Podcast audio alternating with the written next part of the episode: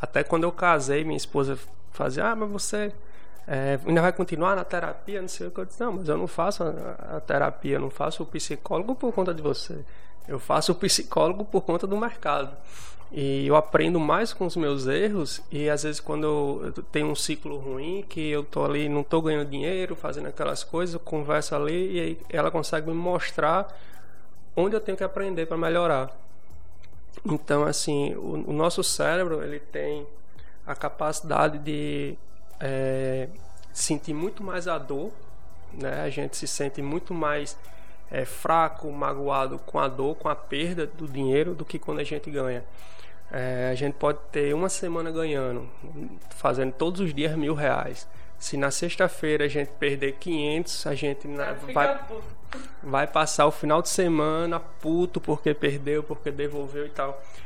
E a gente não vê que a gente, no, ao longo do tempo, a gente fez 4 mil reais. Perdeu 500, a gente está com 3.500 reais ainda.